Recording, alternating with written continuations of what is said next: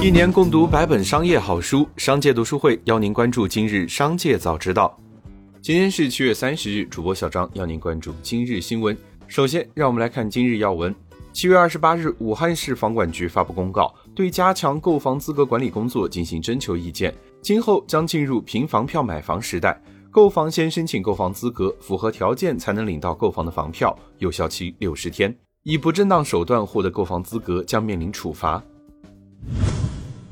郑州暴雨期间，郑州高铁站西岸酒店涨价到两千八百八十元，随后被市场管理部门罚款五十万元。当时该酒店发布道歉声明后，将郑州所有门店免费提供给救援和消防人员居住。据了解，郑州东站旁边的西岸酒店已摘牌，目前处于停业状态。工作人员称，牌子是酒店自己摘的，长时间下雨怕不安全。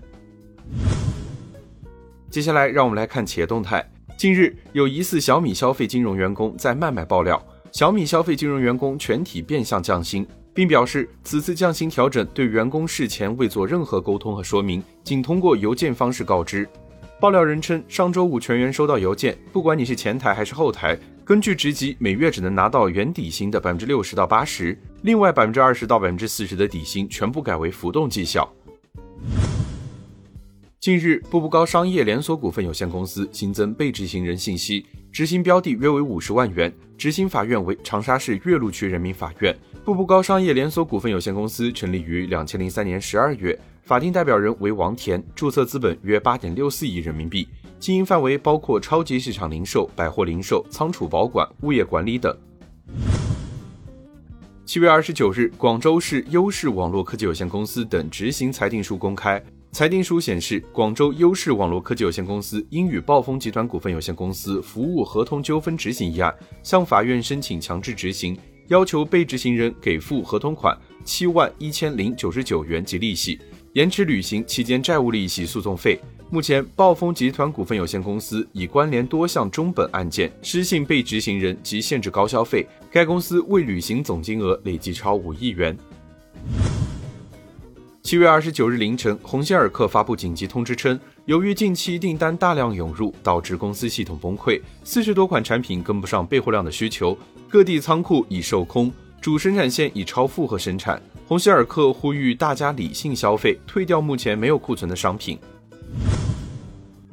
目前，国内存储产品代工企业嘉禾劲威发布消息称，该公司旗下品牌阿斯加特发布新品 SSD，闪存颗粒采用长江存储一百二十八层三 D TLC，主控方案来自国内企业英韧科技。七月二十九日，长江存储方面证实了这一消息。测试结果显示，长江存储一百二十八层 TLC 闪存的素质良好。资深业内人士分析指出，此次阿斯加特新品的发布，意味着长江存储一百二十八层闪存已正式量产出货，而且对于目前尚没有高端 SSD 的国内存储市场来说，更是填补了这一空白。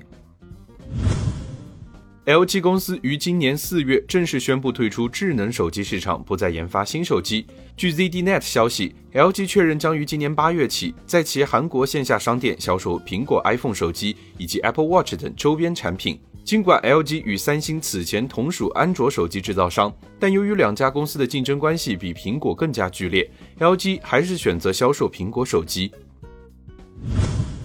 七月二十九日，北京产权交易所官网显示，北京市朝阳区工体北路十三号院三号楼一到四层及五栋不动产历时二十四小时最终成交，作价十六点四五亿元。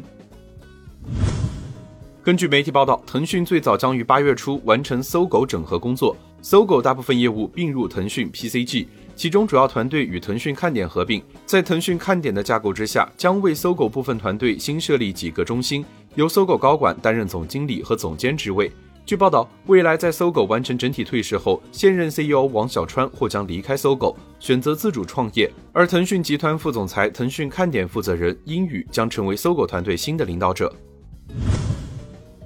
七月二十九日，苏宁易购公告，此前披露公司拟以五亿至十亿元回购公司股份，回购价格不超过十亿元每股。为保证公司稳定经营，实现健康发展，公司结合资金需求，优先将资金用于投入公司日常经营上。公司拟终止实施本次回购股份事项。截至本公告披露日，公司尚未实施本次股份回购。同日，苏宁易购新一届董事长产生，新任董事长黄明端表示，苏宁易购已经构筑起国内最完整的线上线下零售服务体系，下一步发展将明确三大战略路径，做好零售服务商，做强供应链和做优经营质量。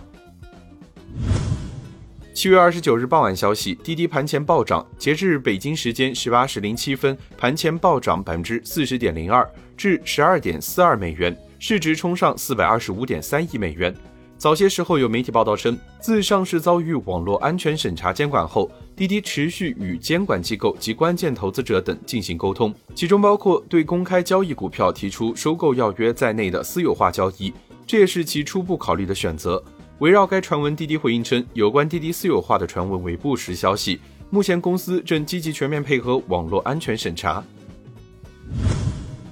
扬子江药业集团七月二十九日发布公告，根据扬子江药业集团有限公司二零二一年七月二十九日召开的第五届董事会第七次会议，公司董事会选举徐浩宇担任公司董事长兼法定代表人，并聘任徐浩宇担任公司总经理。徐浩宇为扬子江药业集团创始人徐敬仁之子，毕业后在扬子江药业基层工作，历任扬子江药业集团有限公司销售办科员、省公司经理、销售一局局长。在徐敬仁离世前，担任扬子江药业副董事长、副总经理。